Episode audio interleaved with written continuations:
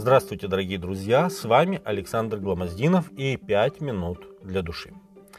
В самом начале Библии мы видим, что изначально Бог непосредственно лицом к лицу общается с человечеством в лице наших прародителей. Он говорит с ними, а они слышат его голос и понимают его. Когда Адам и Ева согрешили, в жизни людей произошли драматические перемены. Их личное общение с Богом стало невозможным. Но Бог пока еще говорил с людьми, хотя и посредством снов, видений или через пророков. Решительный сдвиг в общении между Богом и людьми произошел тогда, когда пришел Иисус Христос. Важность этой вехи описана в послании евреям. Бог, многократно и многообразно говоривший издревле отцам в пророках, в последние дни сии говорил нам в Сыне, которого поставил наследником всего, через которого и веки сотворил. Евреям 1 глава, 1 и 2 текст. Иоанн пишет в начале своего Евангелия «Слово стало плотью и обитало с нами». Иоанна 1 глава 14 текст. Во Христе произошла решающая перемена в общении между Богом и человеком. Бог сошел на землю в наш греховный мир и общался лицом к лицу с нами, своими грешными созданиями.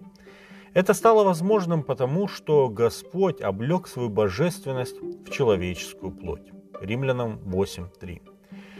После распятия и воскресения Иисус восходит к Отцу – Своим последователям, обеспокоенным перспективой его отсутствия, Иисус говорит «Сея с вами во все дни». Матфея 28:20. «Не оставлю вас сиротами, пришлю вам утешителя, Духа истины». Иоанна 14 глава с 16 по 18 текст. «Когда же придет Он, Дух истины, то наставит вас на всякую истину, ибо не от себя говорить будет, потому что от моего возьмет и возвестит вам.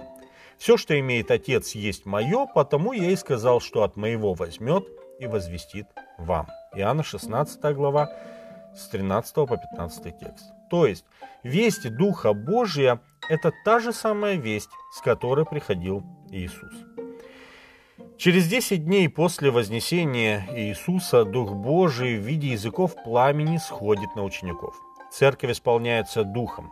Хотя пророчество все еще существует, но теперь действие Духа Божьего через учеников и апостолов пробуждает к существованию новое общество Божьего народа.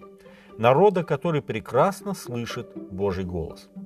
Дух также вдохновляет появление Писания, того, которое мы называем Новым Заветом, который вместе с Ветхим составляют основной компонент в общении Бога с человечеством. Библия становится осязаемым, понятным, объективным проявлением голоса Божьего в среде верующих. На протяжении всей истории взаимодействия Бога с людьми не всем людям было легко поверить в то, что Бог вообще общается с нами, даже если они верили, что Бог существует. Люди в основном предпочитали полагаться на свидетельство своих пяти органов чувств.